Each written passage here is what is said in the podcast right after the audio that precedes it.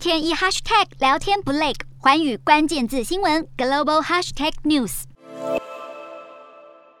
国一百一十名跨党派的上下议院议员发表公开信给外交大臣特拉斯，呼吁对所有涉及侵犯香港人权的香港和中国官员彻查他们在英国的资产，为日后的制裁行动铺路。发表公开信的议员们表示，任何被指控侵犯人权的人都不该在英国持有资产，对这些中港官员应该像对俄罗斯官员一样祭出制裁。和英国不同，美国早已针对香港国安法的颁布和实施制裁超过十二名中港官员，美国国务卿布林肯也持续对中国的人权问题表达关切。联合国人权事务高级专员巴舍莱日前结束了为期六天的访中行程，北京以防疫为理由，限制巴舍莱能去的地方和能会见的人。行程中也没有任何外国媒体随行采访。布林肯对此表达忧心，认为这样的行程根本无法对新疆人权做出完整且独立的评估。面对西方国家和人权团体批评，巴舍莱强调访问行程。本来就不是为了调查，而是和中国政府接触沟通的机会。也表示已经呼吁中国检讨反恐措施对维吾尔人和穆斯林的影响。但批评者担心巴舍莱这趟访中行会被中国拿来宣传，